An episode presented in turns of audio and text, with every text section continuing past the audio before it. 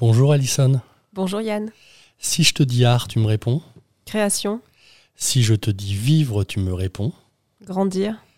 Et si je te dis travail, tu me réponds Épanouissement. Michael, bonjour. Bonjour Yann. Alors toi, si je te dis art, qu'est-ce que tu vas me répondre? Liberté. Si je te dis vivre, tu me réponds Énergie. Et si je te dis travail, tu me réponds Créer.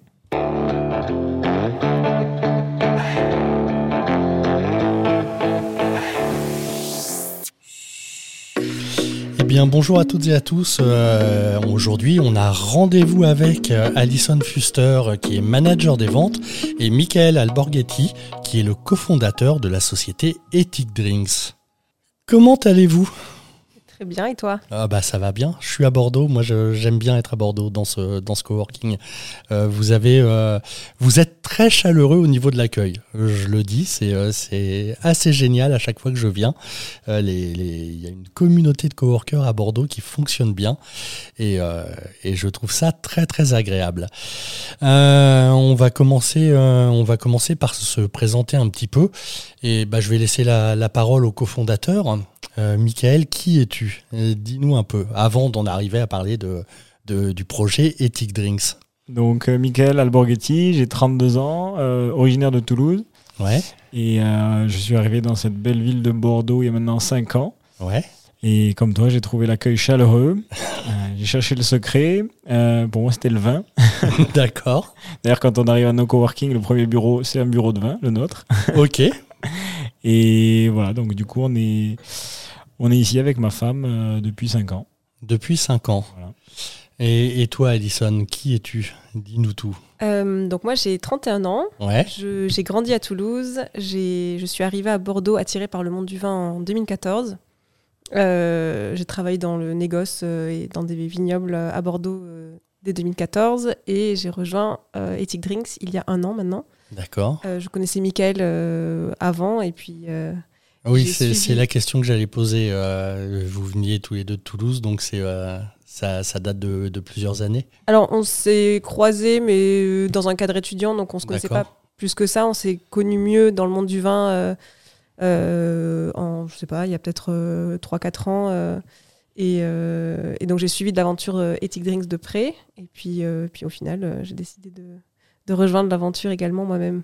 D'accord. Alors moi j'ai cru comprendre que, euh, Ethic Drinks, euh, l'objectif c'était de rendre le monde du vin le plus respectueux possible de l'environnement et qu'il n'était pas question uniquement de se dire euh, on va avoir le label bio et c'est tout. A priori ça va beaucoup plus loin. C'est quoi un petit peu l'histoire et, et pourquoi tu as eu envie de ça? Euh, tout à fait, Yann. Donc, nous, on est en entreprise à mission et notre mission, c'est de rendre le monde du vin plus respectueux de l'environnement pour la planète et les consommateurs. Ok. Donc, c'est ce qui nous drive tous les jours. Euh, ça vient d'une origine assez profonde. À deux ans, j'avais déjà ma tête placardée dans toutes les rues d'Argenteuil, voter pour les nouveaux écologistes. Donc, mon père D'accord. m'utilisait déjà en communication, à l'époque où le podcast n'existait pas. Et euh, donc, voilà, mon, ça revient assez loin mon, engagement environnemental et ma passion pour le vin euh, me vient de mon école. Je suis ingénieur agro spécialisé dans le vin, donc j'ai voulu combler les deux euh, suite à une, voilà, une volonté. euh, Quand je dis travail, euh, c'est créer. Euh, Aujourd'hui, le travail, ça me permet de créer un monde meilleur pour le monde du vin et c'est ce qui nous épanouit chez Ethic Drinks. Et, et tu t'es rendu compte en fait qu'il y avait une problématique à ce niveau-là que Oui, bah, il y a une problématique dans tous les secteurs aujourd'hui. Moi, j'étais dans le Oui. secteur du vin, donc euh, c'était plus facile. Je voyais tous les jours là, les problématiques. J'essayais de faire bouger les choses à mon échelle dans mon ancien job. Et bon, quand on n'est pas euh, au décisionnel, dans un monde très traditionnel qui est le monde du vin, euh, ça ne bouge pas. Parce que tu es passé par quoi dans le monde du vin professionnellement? Acteur commercial pour un négoce avant. D'accord. Et, et après, j'ai fait des vignobles, etc. Mais euh, voilà, j'étais directeur commercial. J'ai quitté mon job suite à un voyage euh, en Asie.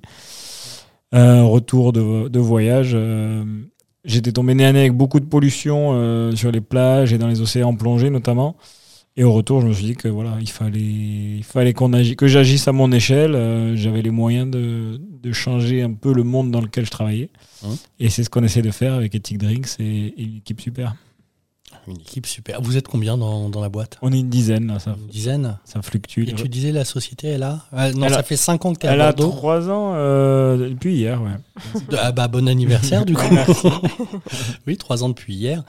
Euh, alors c'est ce que je disais, c'est pas, on n'est pas du tout dans, dans simplement à poser l'étiquette bio sur, euh, sur la production. Ça va autant ça c'est facile à comprendre pour tout le monde. On sait ce que c'est que que le bio, Euh, ça va euh, visiblement beaucoup plus loin sur euh, à, à tous les niveaux de la chaîne. Donc, comment ça se passe déjà? Ethic Drinks, est-ce que c'est une c'est une société de conseil, c'est une société qui fabrique, c'est une comment ça se passe? C'est quoi le produit? Alors, donc, on est, on est assimilé producteur, c'est-à-dire qu'on travaille avec beaucoup de vignerons, Ouais. on fait les propres, nos propres assemblages avec eux, et ensuite on fait nous-mêmes la logistique, les mises en bouteille et tout ce qui va être la mise en marché. D'accord. Donc ça c'est pour la partie donc assimilation producteur et ensuite au niveau euh, au niveau des engagements, moi mon engagement c'était la neutralité carbone et euh, la neutralité enfin l'absence de plastique, c'était des engagements assez forts qui tuent violemment notre planète. Donc euh, voilà, c'est des engagements sur lesquels on tient et ensuite euh, zéro greenwashing, ça ça me paraissait très important. Et pour ça on s'est rapproché d'ONG comme WWF, on est partenaire de WWF, euh, de Sea Shepherd. On est aussi également certifié B Corp. Euh, Un B Corp, c'est quoi? B Corp, c'est un label euh, international qui, qui est assez ambitieux, mais qui met en exergue les entreprises qui ont une mission sociale et environnementale euh, forte. D'accord. Donc, avec un audit assez compliqué à obtenir. Qu'on a obtenu, on a la meilleure note française dans le monde des boissons. Pas mal. Donc c'est pas mal. Et euh, donc on est, ouais, on est vraiment content, engagé de A à Z. Et hum, chez nous, ouais, le greenwashing n'existe pas. Donc, Alors j'ai vu il y a d'autres logos aussi de. Alors je pense qu'on peut appeler ça des partenaires. euh, euh, vous participez à beaucoup de choses visiblement. Oui, on essaye de s'entourer parce que l'environnement, dès que vous faites, vous essayez d'étudier toute la chaîne de valeur, le cycle de vie d'un produit, euh, c'est facile de se perdre parce que voilà, est-ce que le car... est-ce que des fois il faut faire des choix et d'être en- entouré d'experts, ça permet de faire les bons choix et on est aussi part- membre de 1% pour la planète, donc 1% de notre chiffre d'affaires est reversé Ouais. à des ONG en faveur de l'environnement. Euh, et euh, j'oublie sûrement des. Euh, entreprendre pour la planète, il n'y a pas quelque chose. Ça, c'est le club VVF, Oui. donc le club. Entreprendre pour la planète. Et, et voilà. Et ensuite, chaque, année, on, chaque année, on essaye de, de se rapprocher d'une nouvelle ONG au fur et à mesure que l'entreprise se développe pour, pour faire bouger les lignes. Alors, euh, cette éthique que tu recherches, ça passe, euh, ça passe à travers quoi? On a compris, pas de plastique. Euh, mais je pense, par exemple, euh, bon, vous ne vendez pas simplement sur Internet. J'imagine que vous vendez aussi en boutique. Bah, comment ça va se passer pour le transport, par exemple? Donc, on a, ouais, on a regardé toute la chaîne. Par exemple, tous nos vins sont mis en bouteille à Bordeaux. Ouais. Les camions qui amènent les vins roulent, euh, c'est des camions qui roulent au bioéthanol issu de, de de raisins distillés. Donc on essaye de boucler la chaîne. Ensuite, euh, on est vendu chez Carrefour et Monoprix par exemple. Et ça, c'est des expéditions qui se font en train jusqu'à Paris euh, pour minimiser l'impact carbone. Et ensuite, dans Bordeaux, euh, c'est des livraisons qui se font à vélo. Ok. Et après, le web, ça, représente une petite part de nos ventes. Mhm. Mais on essaye de faire du, du slow shipping, c'est- c'est-à-dire qu'on fait beau- on favorise le point de relais. Euh, il faut payer très cher pour être livré en 48 heures sur notre site, mais sinon c'est du point relais pour éviter les, les relivraisons qui polluent énormément euh, quand on n'est pas chez soi.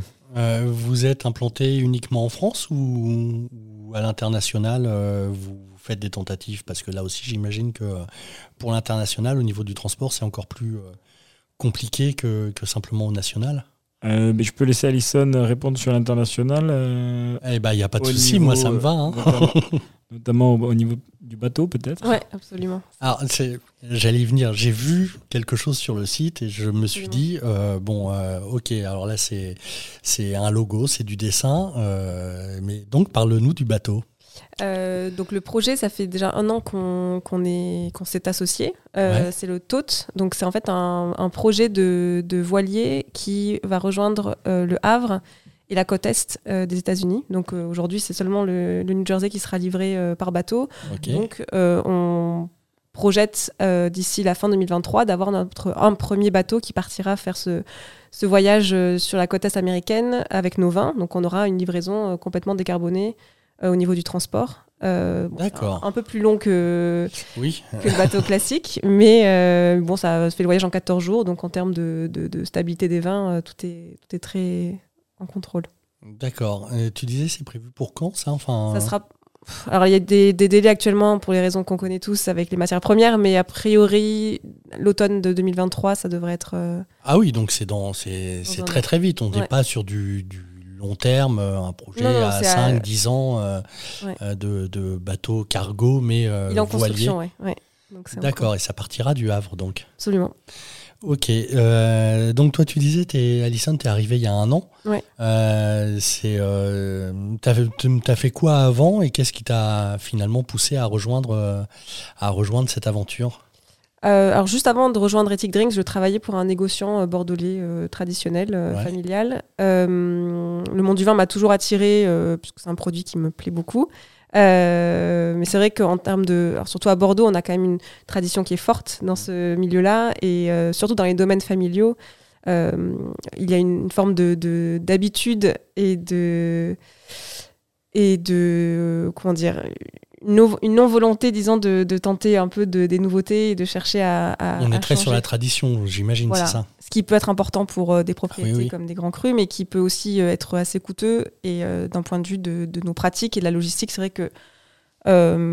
effectivement, de mon côté, le, ma capacité à pouvoir enclencher des changements ou d'apporter un regard neuf était assez limitée. et finalement, c'est la chance que j'ai aujourd'hui, puisque je me suis associée à Ethic Drinks en décembre de l'année dernière. Donc, je suis très heureuse de pouvoir aussi participer aux prises de décision et de pouvoir, avec Mickaël qui regorge d'idées et qui est très dynamique, euh, on, peut travailler sur beaucoup de choses. Et c'est vrai que hum, d'un point de vue des innovations dans le monde du vin, il y a beaucoup, beaucoup de choses à faire et, euh, et à faire mieux surtout.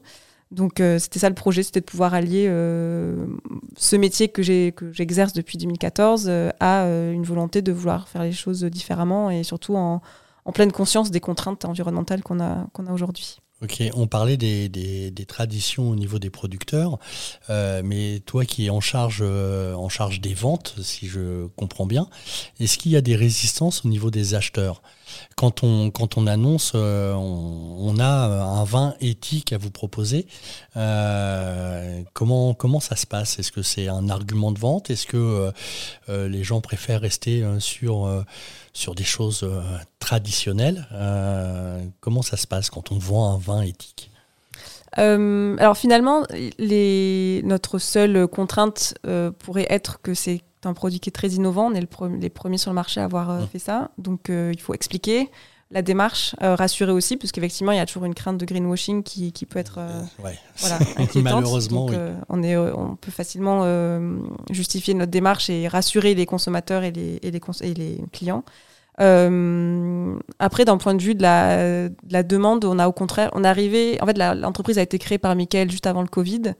En termes de timing, ça pouvait paraître un peu euh, gênant, mais au final, il y a une, une ouverture d'esprit qui était quand même nécessaire, euh, qui est en train de s'opérer encore aujourd'hui, trop peu, mais ça, se, on, les esprits s'ouvrent et on, enlève un peu nos œillères sur les problématiques qu'on peut avoir aujourd'hui. Et, en fait, il y a une demande qui est très forte et on répond à cette demande par des chose très simple, à savoir encore une fois euh, une démarche 360 sur euh, euh, la gestion de la vigne au vert d'un produit qui soit éco-responsable. Donc on n'a finalement pas vraiment de frein en termes de réception du message, au mmh. contraire.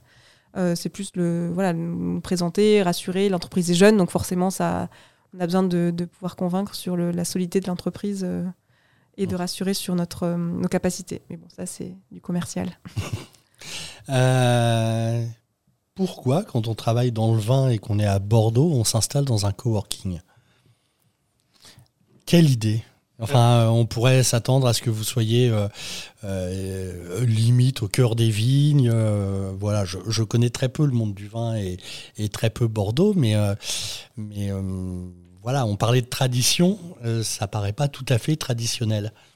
Euh, oui, c'est une bonne question. Alors, on a commencé, on était incubé par le, le Crédit Agricole. On est dans l'incubateur des startups du Crédit Agricole, qui est en centre-ville. C'est ouais, les villages. Le village Baïsa, tout à fait, ouais. Donc, euh, on a découvert le coworking là, parce qu'on connaissait pas. Euh, on connaissait pas. J'ai trouvé la démarche bien, parce que ça permet de se stimuler, rencontrer des boîtes qui sont pas du tout dans nos secteurs. euh, d'échanger avec d'autres entrepreneurs. Et, euh, et c'est aussi assez attractif pour les employés euh, d'être en centre-ville. Je me voyais pas mettre une boîte à, à 25 minutes de Bordeaux où tout le monde Ouais. viendrait en voiture tous les matins. Et, parce que comme on fait, on fait notre bilan carbone, voilà, on doit mettre tous les trajets des employés. Moi-même, euh, habitant dans Bordeaux, euh, peut-être le seul avantage d'être entrepreneur, c'est de choisir où est-ce qu'on bosse. Oh. donc euh, voilà, et le coworking, donc quand notre accompagnement s'est terminé à no- à- au village, j'avais vu que ça allait ouvrir, on a visité et c'est difficile de résister à, au La terrasse à, la, à la terrasse, à la vue Garonne que nous, ouvre, Ouais. euh, que nous offre nos coworking. Ouais, vous êtes là depuis le début, vous. On est là depuis septembre, ouais, depuis, de- depuis, ouais, depuis notre début presque à nous. Euh, comment ça se passe euh, votre, votre vie au coworking et, euh, et, votre qualité de vie au travail au coworking? Tu le disais, vous avez, enfin, ça, un coworking permet de rencontrer plein de gens, pas forcément de, de, son secteur d'activité. Est-ce que vous avez rencontré des clients, des partenaires, des gens qui vous ont, euh, même si c'est pas un incubateur, des gens qui auraient pu vous aider sur tel ou tel sujet. Euh, ça se passe comment euh, au quotidien? Oui, on a rencontré pas mal de monde. C'est vrai que poser la question, c'est marrant parce que du coup, on fait le, on fait le bilan. Et je pense à toutes les personnes qu'on a rencontrées depuis qu'on est, depuis qu'on est là. Euh, c'est assez, euh, c'est assez énorme. Euh, des clients, des, des prestataires. Et su- surtout aussi l'accueil quand on fait venir des, des partenaires ici. Ça, hum, ça attise tout de suite la curiosité. C'est moins personnel, donc quand parce que notre bureau, il nous ressemble moins ce que. Mais mais comme c'est très beau ici, ça nous va très bien. Et après, je vais laisser Alison euh, parler un peu plus de, des rencontres qu'elle a fait parce qu'elle elle en fait, elle en fait plus que, plus que moi. Oui, le, Bah oui, euh, on- et puis en- dans ton cœur de métier, te charger des ventes, forcément, tu es, amené à rencontrer beaucoup de monde. oui, bon alors, mes, mes échanges avec tous les coworkers ne sont pas à but purement euh, lucratif. C'est très bien. Mais, euh, mais non, non, c'est vrai qu'on a, on a des, des prestataires euh, qui, qui sont dans le coworking, on a des, des entreprises qui nous ont contactés pour des cadeaux de, de Noël, de fin d'année. C'est vrai qu'on est toujours très agréable de pouvoir avoir une forme de synergie qui se fait, euh, comme nous, on a parfois eu besoin de, de, de l'aide de certaines personnes ici. Après, à titre plus personnel, euh, j'ai ma petite équipe de course à pied du midi. euh, Ouais, c'est ça, voilà, très, très agréable en, en bonus euh, du travail, effectivement, d'avoir euh, le lieu, la facilité d'accéder au travail le matin et euh, effectivement pour les temps de pause, euh, profiter d'autres personnes qui ont d'autres métiers et avec qui on peut échanger Bah, sur. et puis, euh, et puis de les événements qui sont. Vous avez déjà organisé des choses euh, pour les coworkers ça... Pour des lancements de produits, oui, ça arrivé plusieurs fois Ouais. euh, sur des dégustations. euh, D'ailleurs, il faudra qu'on en refasse une pour le Prosecco. Mais euh, Il y a des nouveaux produits qui sortent, c'est ça? Oui, régulièrement, oui.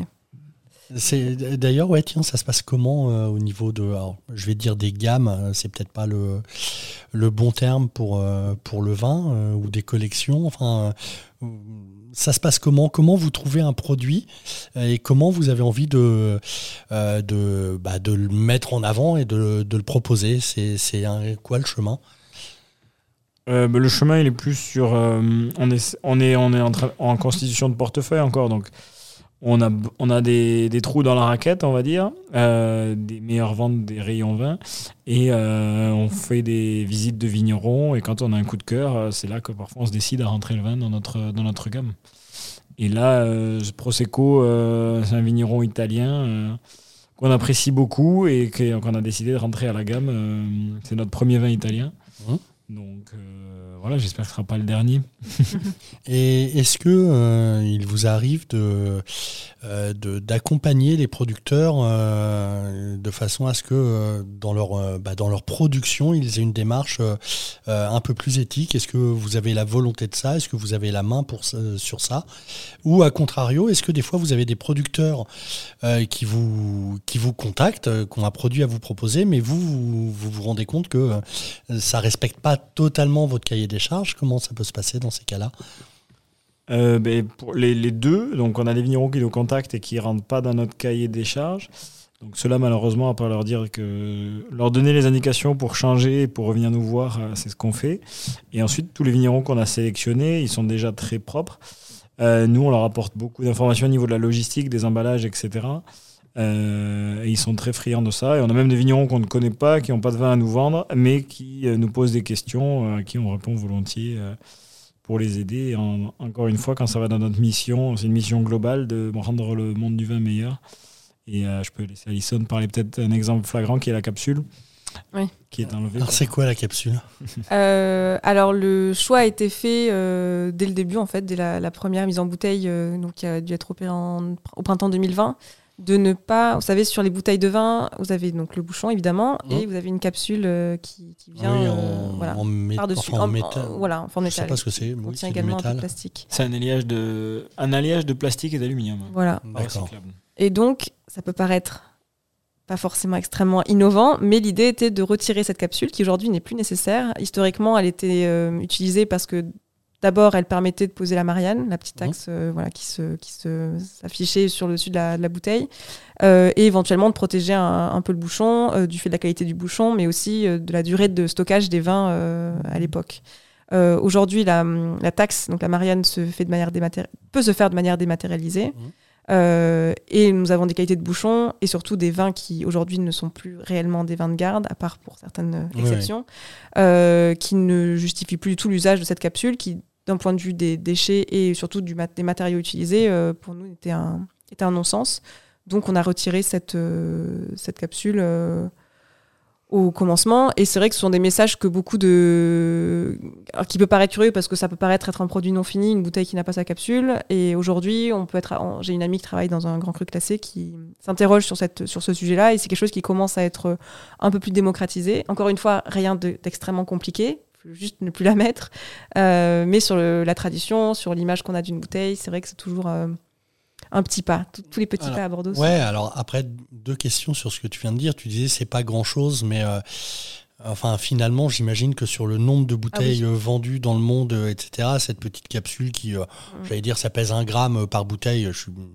Peut-être que c'est moins, peut-être que c'est plus, j'en sais rien, mais sur le nombre, au bout d'un moment, ça fait euh, un, un sacré euh, paquet de, de déchets pas forcément utiles, Absolument, puisque tu dis ouais. hum, ça ne sert plus à rien. Et puis sur toute cette histoire de, euh, d'aspect design, il me semble que euh, euh, on peut travailler autrement et il me semble aussi que vous travaillez autrement parce que rien que les étiquettes, on, on sort un peu de, euh, de, de- du traditionnel, j'allais dire, euh, euh, avec, euh, avec quelque chose d'un peu une couleur un peu sépia passée, un petit cadre rouge, le nom du château en belles lettres manuscrites. euh, voilà, on change complètement l'image. Oui, alors c'est vrai que là, aussi, ça peut être euh, quelque chose de. Alors c'est très à la mode de disruptif, mais euh, l'idée c'est aussi d'éduquer les consommateurs et d'expliquer. Donc l'exemple du donc de l'absence de capsule, on l'explique de manière très brève et rapide sur le bouchon euh, pour expliquer que ce n'est pas un oubli, mais effectivement un, une, euh, un engagement. Et euh, nos étiquettes sont très lisibles, faciles à lire et à reconnaître. On explique quand même aussi également la démarche avec des pictos qui sont très simples sur le fait que ce sont des vins qui sont véganes, qui sont sans plastique, avec une démarche éco-responsable et, avec nos engagements sur nos, les ONG pour lesquels on, avec lesquels on, lutte. Finalement, le- le- le- la, la bouteille elle-même est le message de notre engagement euh, au-delà de- du fait de vendre effectivement juste un vin qui est, qui est bio et éco-responsable. Euh, question de néophyte et, et je dirais d'inculte. Euh, tu viens de me dire, et je l'avais lu, euh, vin vegan. Euh, alors là, voilà, moi, bêtement, pour moi, forcément, un, un vin, c'est forcément vegan. Euh, comment ça peut ne pas l'être? Alors, euh, le meilleur exemple, c'est tu dois connaître les cannelés de Bordeaux? Euh, Oui, bah oui, oui. J'en profite quand je viens à Bordeaux. Voilà. Mais le canet de Bordeaux a été inventé parce qu'à l'époque, les châteaux euh, bordelais collaient les vins rouges avec le blanc d'œuf. Donc ils avaient beaucoup de jaune d'œuf qui restait, ils en ont fait des cannelés. Ok. Donc c'est surtout de l'œuf. euh, on a rajouté de la gélatine de porc euh, assez récemment. Donc c'est plutôt des cols qui permettent de filtrer les vins d'origine animale. Et nous, on a remplacé ça par des cols minérales et, et organiques comme du pois ou de l'argile. Ok, d'un seul coup, tout est clair. Et quand on parle de collage, c'est on ça Oui, oui. de filtrer voilà, les, les- Et qu'on parle de cannelés. Particules. euh, Non, non, mais c'est euh, voilà, juste euh, quand on n'est pas forcément initié à Non, non, ça. mais et c'est marrant que tu poses la question. On a fait un post hier sur Instagram, euh, justement expliquant euh, qu'est-ce qu'un vin vegan. Eh ben, J'aurais dû aller voir Instagram. Non, non, mais compris. euh, on l'a fait hier, mais je sais même pas s'il a été posté. Mais, euh, donc, euh, donc voilà. Euh, vous agissez aussi sur, euh, sur toute la bouteille, sur les bouchons, vous développez des choses à ce niveau-là. Euh, comment ça se passe?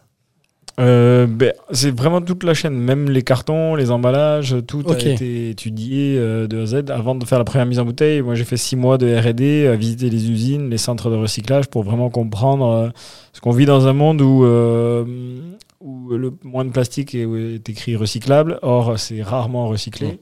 Et quand c'est recyclé, c'est recyclé une ou deux fois.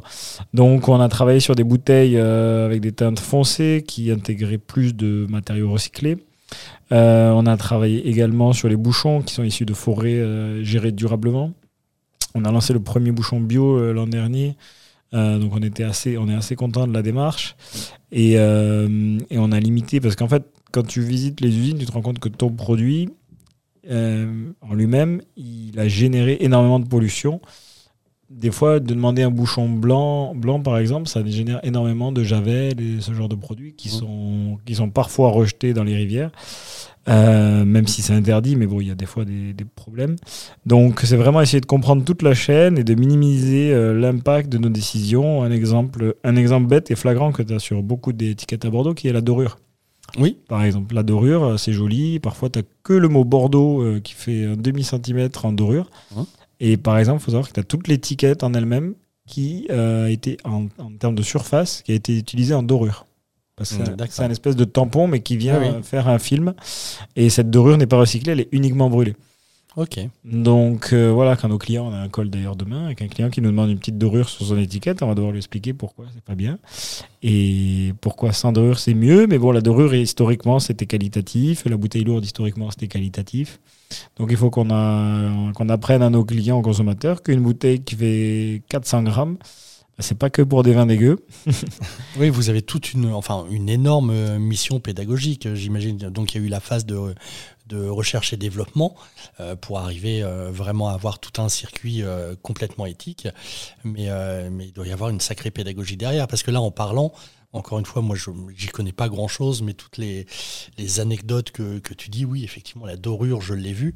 Euh, c'est hyper, finalement, hyper problématique sans qu'on le sache. Mais il y a le poids de la tradition derrière. Donc, il y y a une pédagogie qui doit être, qui doit être énorme. Oui, il y a une pédagogie énorme, mais, euh, mais qui est assez bien comprise parce que nos clients, c'est quand même des experts. Après, c'est le client final qui, qui lui suit pas toujours. Euh, voilà, pas de capsule, ça peut choquer certains. euh, Ça peut, donc, on a dû écrire sur le bouchon euh, euh, capsule, zéro capsule. Hein le consommateur comprenne qu'on avait fait exprès. Oui, C'était pas un oubli ou, euh, ou des vins qui n'avaient pas été euh, vendus ailleurs et qui se retrouvent en foire parce qu'il manquait la capsule. C'est pas des vins vendus sous le manteau. Mais donc voilà, il y a la pédagogie, mais après, comme tout produit, euh, alors ça peut paraître pas innovant, mais au final, euh, dès qu'on change la tradition, on peut considérer que c'est l'innovation, même si c'est de l'innovation par, Ah bah oui, c'est innovant. par, euh, par le. On sait pertinemment que en, matière éthique et écologie, euh, alors il y a des grosses innovations, ok, mais qui prennent un temps fou euh, à mettre en place. Mais on nous rappelle quand même assez sans cesse que euh, bah, le moindre petit geste euh, compte. Donc euh, toute innovation, euh, enfin vous supprimez la, capsule. Comme ça, oui, ça peut paraître pas grand-chose, mais c'est une véritable, euh, innovation avec euh, effectivement tous les process de pédagogie, d'explication euh, qu'il y a derrière. Quoi, c'est pas, c'est pas rien. Non, non, c'est pas rien. Puis euh, l'an dernier, on avait fait le petit calcul. On était à deux, parce qu'il n'y a pas que ça. Après, il y a le plastique sur tout ce qui est le film des palettes, par exemple, mais que le consommateur lambda voit pas tous les on ne le jours. voit pas, non Il y a, y a le scotch qui scotche les cartons. Et quand on n'achète pas 12 bouteilles de vin par semaine, on le voit pas forcément non plus. Euh, voilà, il y a tout ça qui fait que le plastique caché, l'an dernier, ça représentait 2 tonnes de plastique économisé et, euh, et 500 tonnes de carbone. Donc c'est pas c'est pas neutre. pas rien. Non, je, en termes d'aller-retour Paris-New York, je sais plus combien ça fait, mais ça fait pas mal de. Ça fait, euh, ça doit, ça doit faire presque autant que le jet euh, Paris-Nantes du PSG, je pense. Ouais. On, en revient toujours au même. Vous allez expédier vos vins en char à voile ou pas du tout? Euh, L'été prochain, je pense que je vais en faire une petite vidéo. ça, ça pourrait faire une, une belle petite opération de com. En, général, le char à voile, ça buzz en ce moment. Euh, euh, si j'ai bien suivi, euh, Michael, toi, tu as été salarié avant de, créer euh, ton entreprise. Comment ça s'est passé? Être salarié, c'est un certain confort. Est-ce que tu avais déjà, par exemple, dans ta famille des entrepreneurs? Est-ce que tu connaissais ce monde-là?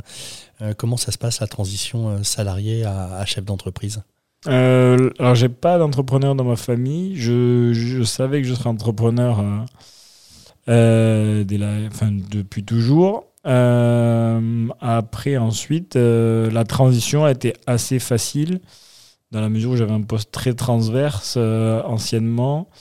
La seule différence, c'est que quand tu es salarié, parfois tu prends des décisions, tu te dis, bon, Inch'Allah, on verra bien. Mmh. De toute façon, c'est pas vraiment mon problème. Euh, si ça marche pas, là, c'est plus du tout les mêmes réflexions. C'est si tu fais plus de Inch'Allah, là. là, il faut que chaque décision qui soit prise soit contrôlée. Euh, il y a du risque, hein, il y a toujours du risque entre entrepreneurs, mais quand tu prends la décision, tu acceptes le risque et, et, et parfois, je me suis dit, bon, mais si ça, ça marche pas, on fait faillite. Et, mais bon, après, c'est des, voilà, des réflexions que seuls les entrepreneurs ont. Euh, en tant qu'employé, c'est sûr qu'on a ce détachement. Euh, quand on n'a pas signé la caution personnelle, c'est plus simple. ok. Qu'est-ce qui vous pousse chaque jour euh, à, aller au travail avec joie, j'espère? Est-ce que le travail est une contrainte déjà d'ailleurs? Moi, moi, moi, je vis pas le travail comme une contrainte du tout. je n'ai même pas l'impression d'être au travail, donc parce que honnête, ça fait partie de ma vie aujourd'hui. Donc, euh, euh, en plus, j'ai monté la boîte avec ma femme, donc euh, je, à part ma fille qui n'est pas encore au courant de ce qui se passe, je peux en parler à personne d'autre au niveau familial. Mais non, c'est pas, comme dit, c'est, moi, pour moi, le travail, c'est créer et ça me permet de, de faire bouger les lignes, de faire de jolis vins, rencontrer des personnes. Et, donner la chance aussi à, à des gens de, de s'inscrire dans notre projet. Euh, voilà, comme Alison, euh, de voir que les gens s'épanouissent, pour moi c'est hyper important, euh, et de voir que nos clients sont contents et qu'on bouge les lignes, voilà, là la satisfaction. Hein. Et toi, Alison, chaque jour, c'est quoi ta, ta, motivation, ton plaisir à l'idée d'aller travailler? Il y, a, hum, il y, a, un sujet qui, quand j'étais étudiante, était vraiment important et revenait souvent dans le, le, le travail qu'on voulait choisir plus tard, et c'était vraiment la quête de sens. Euh, évidemment, travailler, c'est nécessaire, mais il y mhm. avait une volonté de faire quelque chose qui, qui avait un but euh, et idéalement quelque chose de plutôt positif. Euh, et c'est vraiment ce que, ce que je trouve aujourd'hui au quotidien en, travaillant pour l'entreprise, puisqu'au-delà de, de, vouloir faire les choses bien et mieux, on est une équipe qui est très jeune, dynamique, très très jeune et dynamique. C'est quoi la moyenne d'âge? Bon, c'est. Enfin, euh, ça va de, de 21 à. Toi, Michael, t'as moins de 30, ans, c'est ça? Non, j'ai 32 là. 32. Ouais. 32. Toi, t'as un an de moins, si je me souviens bien. Oui, c'est oui, 30 ans, quoi. Oui, oui, c'est classique. Ouais, même pas, parce qu'on a des jeunes, on est à 25. Mais, euh, mais bon, on regarde pas trop l'âge, c'est pas ça qui nous intéresse. Euh. Non. Non, non. Non, non, mais l'équipe est très, très dynamique. Euh, il y a beaucoup d'idées qui, qui fusent. On apprend beaucoup de choses. Personnellement, avant, j'étais vraiment que sur la partie commerciale. Euh, là, aujourd'hui, j'interviens dans beaucoup d'autres sujets euh, avec Michael sur les réflexions justement de, de, choix de vin, les, assemblages, la stratégie de l'entreprise en soi. Beaucoup de, de sujets que je ne, auxquels je ne pensais pas du tout avant. Donc, ça permet d'avoir une vision autre de l'entreprise, de sentir effectivement un peu euh, sous pression quand il y a des questions de finances qui, entrent en jeu, mais, euh, mais c'est stimulant et, euh, et effectivement épanouissant d'avoir ce, ce cadre-là de travail. Ok, bon, on arrive à la fin de, de ce petit rendez-vous. Je suis en train de me dire, la prochaine fois que je viens à Bordeaux, je regarde un peu les événements qu'il y a chez Now Coworking et j'essaye de caler ça sur une, une dégustation d'un de vos vins, hein, histoire d'eux. Euh, mais mais j'ai encore une, une question à vous poser euh, à chacun de vous. C'est un peu notre, notre gimmick de fin. Euh, je me dis que le deuxième à répondre aura de la chance, il aura le temps de, de réfléchir un petit peu. cette fameuse question, c'est quelle est l'expérience professionnelle qui a le plus enrichi votre vie personnelle? Le premier qui dégaine a le droit d'y aller. Bah, bah, moi, c'est Ethic Drinks, clairement. Ouais. Mais je vois pas ça comme une expérience. Enfin, c'est une expérience professionnelle, mais pour moi, c'est une expérience de vie. Donc, c'est un peu des. C'est on, entrepreneur. Je vis l'entreprise. Euh, voilà, c'est au milieu de ma vie perso, de conditions. Parce que voilà, vous décidez où vous travaillez, vous décidez avec qui vous travaillez. C'est pour moi, c'est un contrôle de vie euh, qui est assez magique. Ouais. Ok, et puis en plus tu travailles avec ta femme. D'ailleurs, c'est pas euh, c'est pas compliqué par moment euh, de, finalement de tout partager avec euh, son conjoint, sa conjointe, parce que c'est être vraiment ensemble 24 heures sur 24. Il y a des gens qui, j'imagine, sont très heureux d'avoir en quelque sorte de vie en parallèle. Ah bah là, il faudrait qu'on ouvre un nouveau podcast sur la vie de couple. D'accord. non, non, mais sans rentrer dans les détails, mais c'était c'était une évidence pour vous de travailler ensemble. Pas du tout. Non, elle m'a rejoint parce que c'était parce que il y a eu le Covid et que ça s'est pas bien passé avec sa boîte. C'était pas du tout un projet euh, initial de bosser ensemble. Euh, ça se passe bien. Il y a des contraintes, c'est sûr, de voilà, de, que tout le monde peut envisager. Par contre, c'est des facilités aussi. On, est flexible tous les deux sur notre emploi du temps, ce qui nous mmh. permet de, de faire plein de choses euh, et de s'arranger comme on veut. Ok. Et donc, euh, Alison, tu as le temps de réfléchir un petit peu à cette euh, question? Mais question compliquée, parce qu'il y, y, a vraiment des, des étapes de vie dans l'expérience qui m'ont marqué. en fait, sans vouloir faire de langue de bois, évidemment, aujourd'hui, je, je, ne pense pas que j'aurais été au niveau que je suis aujourd'hui, en toute humilité, euh, si je n'avais pas rejoint l'entreprise euh, Ethic Drinks, puisqu'il y a vraiment beaucoup, beaucoup, beaucoup de choses qu'on fait et il y a un engagement qui est vraiment important et qui est fait de bon cœur. Euh, mais comme il y a cinq ans, j'avais été amenée à, vivre aux États-Unis pour mon travail, donc dans une propriété viticole. Et là, c'était de se confronter à, une autre culture, à une façon de vivre, être vraiment au contact de, des clients, en l'occurrence, avec lesquels je travaille aujourd'hui pour certains. Euh, donc c'est sur une étape de vie. Je pense que là, en termes de voilà, passer 30 ans, le fait de pouvoir se, se lancer dans un projet où il y a la, la création et euh, et un développement et euh, surtout un investissement qui, qui, requiert aussi un petit peu d'historique et, et de, maturité. Aujourd'hui, c'est un, très, bon, très bon compromis. Ok, bah écoutez, je vous remercie tous les deux pour le temps que vous m'avez accordé. J'ai, euh, vous m'avez dit plein de fois, c'est des petites choses, mais en attendant, moi j'ai appris plein de choses et euh, il y a effectivement des choses dont j'avais pas conscience, les dorures. Euh, oui, bah ouais, oui, c'est, ça paraît juste une petite ligne dorée et, et finalement c'est, c'est, c'est énorme. Mm. donc je vous remercie. Bah, les gens qui ont écouté, si vous voulez plus d'infos sur, sur la société, vous, retrouvez, vous retrouverez pardon, les liens du et des réseaux sociaux sur notre site internet. Et on vous dit donc à très bientôt pour un nouveau numéro de J'ai rendez-vous avec.